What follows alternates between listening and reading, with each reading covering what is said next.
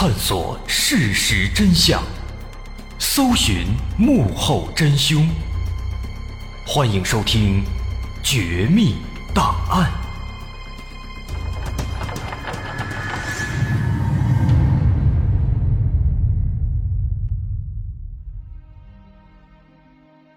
还原事实，探索真相。欢迎来到今天的《绝密档案》，我是大碗。在我们的认知当中，从常理来讲，如果这个世界上真的出现了外星人，既然他们能够来到地球，也就意味着他们拥有远超我们的科技水平，那么他们应该不是那么容易就被我们打败的。但是在上个世纪的日本，却发生了一件非常搞笑的事情，几个初中生。对着 UFO 又是泼水，又是电击，又是捶打，最后愣是把 UFO 给打跑了。这事儿啊，发生在一九七二年八月，地点在日本高知市界良镇。当时呢，有一个初中生，一个小男孩，他在放学回家的路上，经过一片稻田，偶然间发现稻田里面有一个奇怪的物体。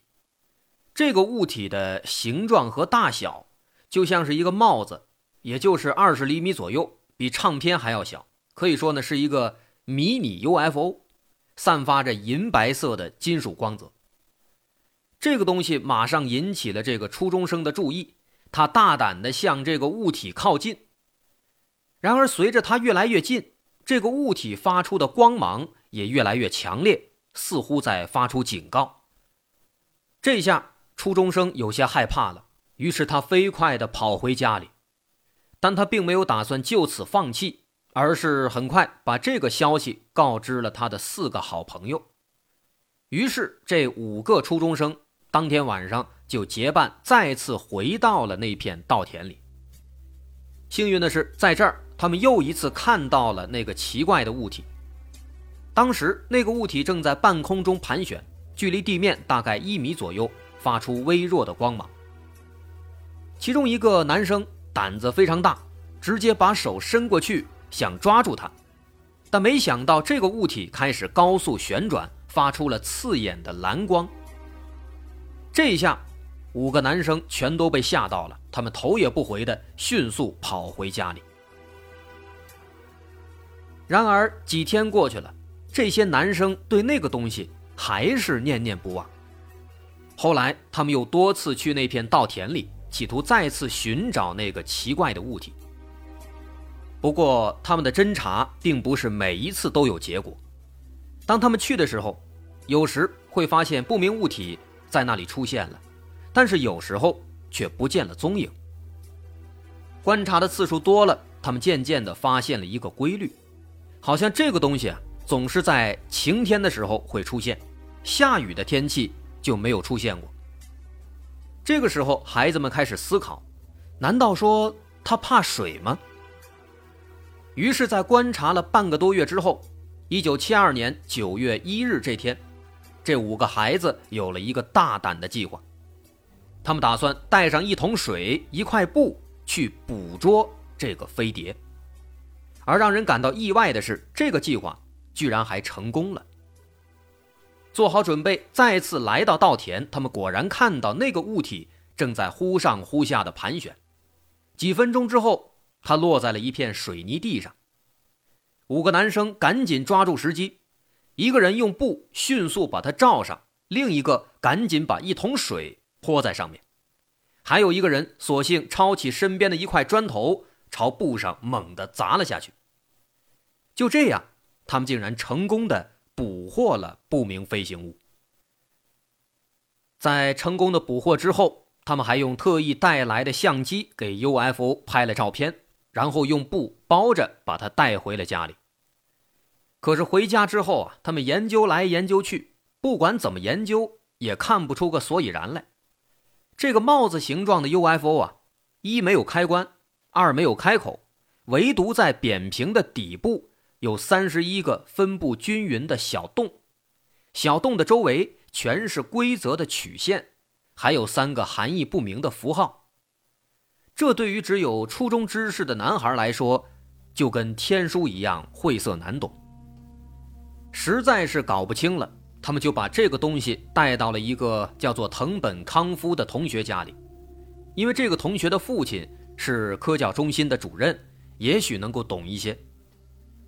然而，这位成熟的大人在观察之后，他最终给出的结论是：这个东西看起来就像是一个铁质的烟灰缸，不存在什么打开的可能性。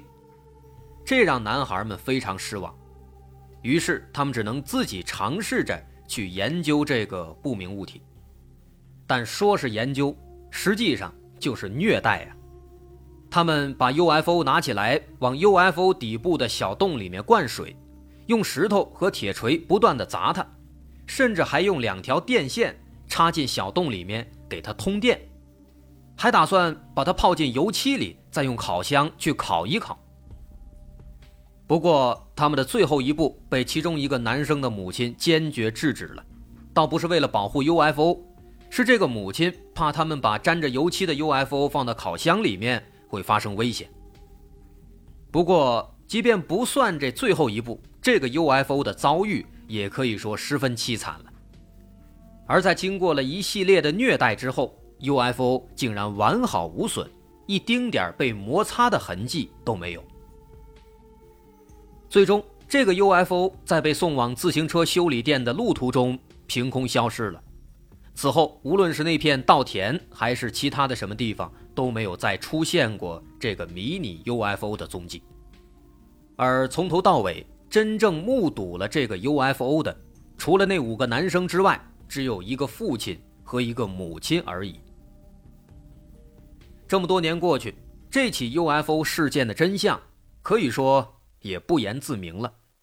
就像一开始说的，外星人都能够飞到地球了，那说明他们的科技水平要更高。这样高科技的飞行器会落入一帮乳臭未干的初中生手里？并且惨遭虐待吗？很显然，这是不可能的。在半个世纪后的今天，类似的事情其实早已不再新鲜。在我国，曾经还发生过电死外星人，并把他们做成标本的事情，后来也被证实是伪造的。但是，因为这种伪造的事情多，我们就可以全盘否认外星人的存在吗？当然不能。有关这个话题。可以从我国的超级天眼工程开始说起。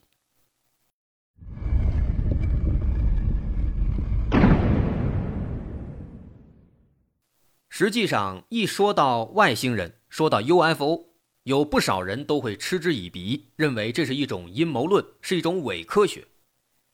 的确，在信息爆炸的现代，各种良莠不齐的信息充斥在我们四周。我们很容易被一些虚假的，像是刚才那样的日本的故事所迷惑，认为 UFO 是虚构的。但随着科技进步，随着一些机密文件的逐步解禁，这样的观点即将被改变。早在我国的贵州天眼刚刚运行时，就曾经捕捉到了一条非常可疑的来自宇宙的信号。这条信号来自于四光年之外的宇宙深空。信号源有着很强的脉冲特点，有着自己独特的闪烁规律，这是超级天眼建成之后探测到的第一个可疑的宇宙信号。目前，科学家认为这是脉冲星所发出的规律脉冲信号，但是也有更多的研究指出，外星文明可能会把自己的信号伪装成脉冲星进行宇宙通信，以避免暴露自己的位置。但很不巧，这条信号被我们的超级天眼捕捉到了，所以最终的结论是，这有可能是外星信号，当然只是有可能。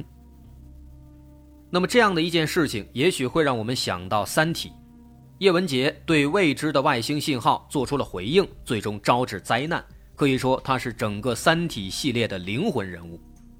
而在现实中，霍金。就扮演了一个和叶文洁相反的角色。霍金曾经向大家发出严厉的警告，他说：“世界上能够监听到宇宙信号的所有射电望远镜，不要回答任何可疑的宇宙信号，不要暴露人类文明的存在。这个警告一度引起激烈的讨论，许多人在分析霍金为什么要说出这样的警告呢？是不是霍金在他的宇宙研究中发现了某些有关外星人的秘密呢？这个问题说大也大，说小也小，往简单了说也没那么复杂，就是为了人类的安全。像霍金这种级别的大科学家，他的眼光往往比我们看得更远。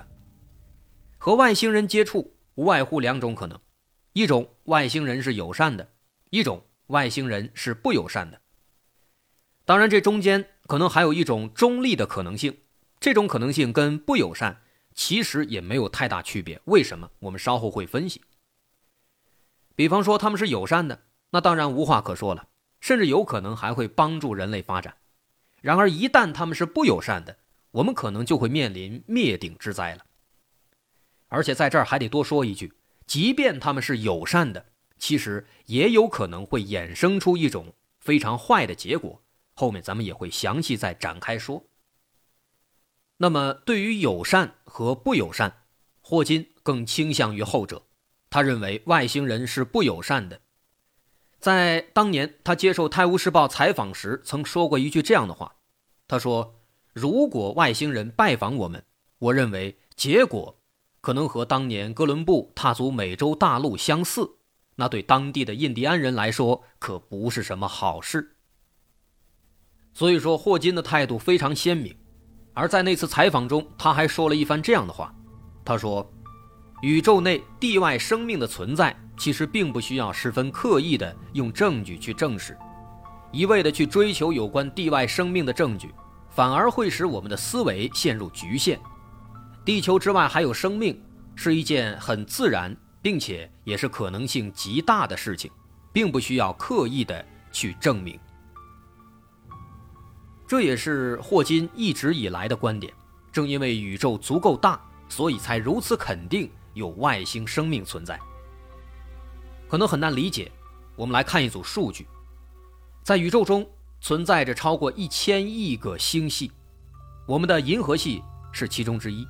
而单单我们的银河系，保守估计就有一千到两千亿颗恒星，而银河系又仅仅只是宇宙中一个普普通通的星系，它不算大的，也不算小的，因而，在宇宙中的类地行星的数量，那就可想而知了，它会是一千亿，再乘一个一千亿，再乘一个未知的 x。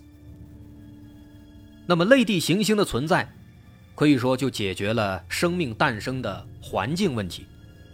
而宇宙中的有机物质又是客观存在的，比如水分子和碳元素，它是生命的基础，它们的产生也并不复杂。在广阔的宇宙里，这些物质条件十分充足。那么，无论是一个偶然的变化契机，还是漫长的时间积累，都必然会让宇宙间出现巨量的有机物。我们的空间观察也证实，它的确是广泛存在的。那么，这就具备了生命诞生的物质基础。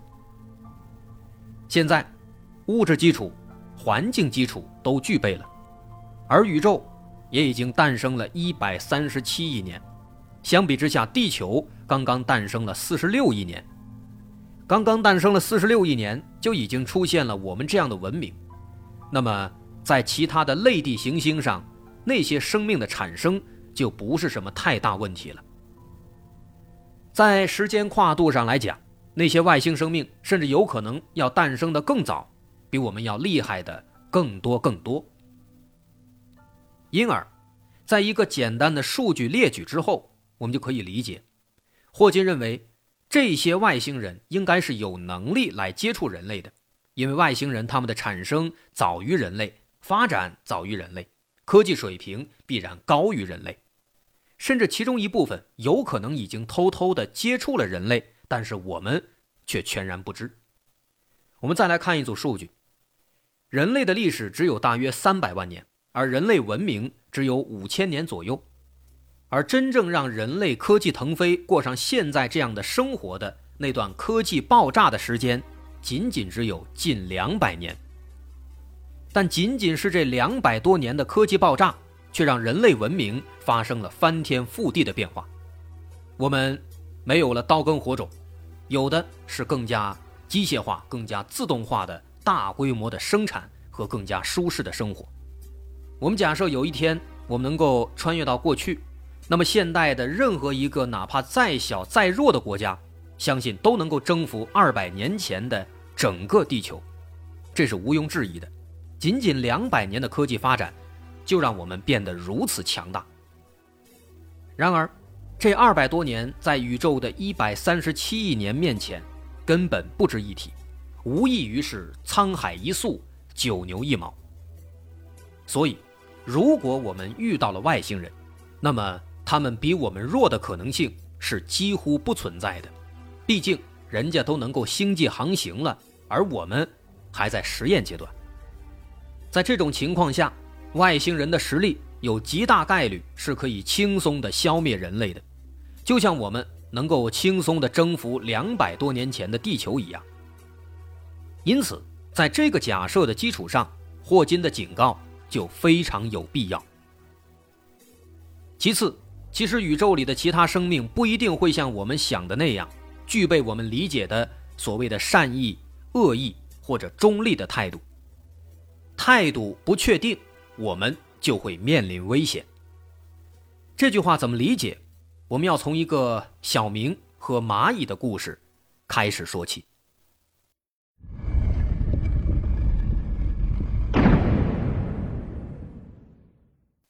小学生小明在课本上看到了蚂蚁窝的构成结构，于是对蚂蚁非常好奇。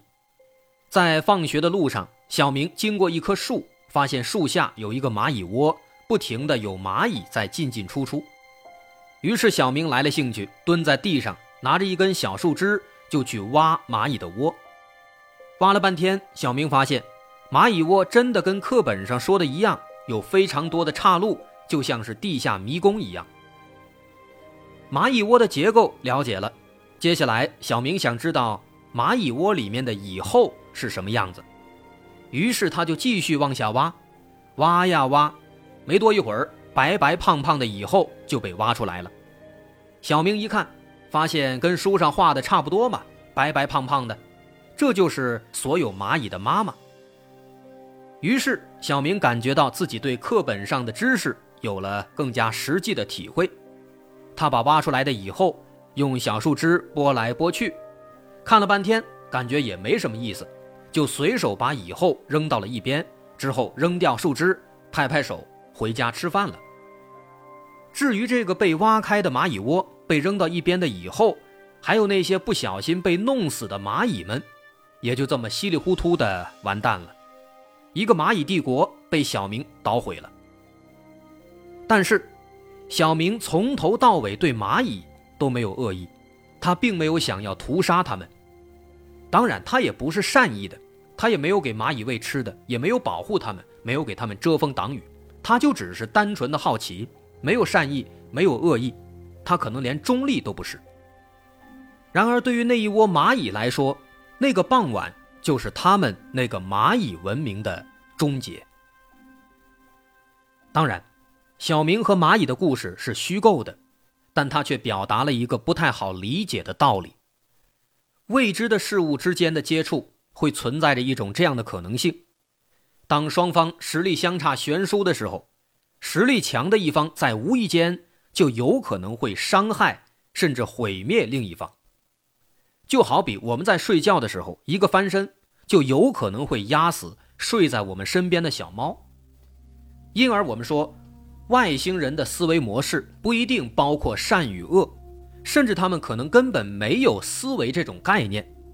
他们只是想要去观察、去接触人类，有可能就像小明想要观察蚂蚁一样，他只是简单的要看看蚂蚁是不是像课本里面画的那样，却殊不知给蚂蚁带来了灭顶之灾。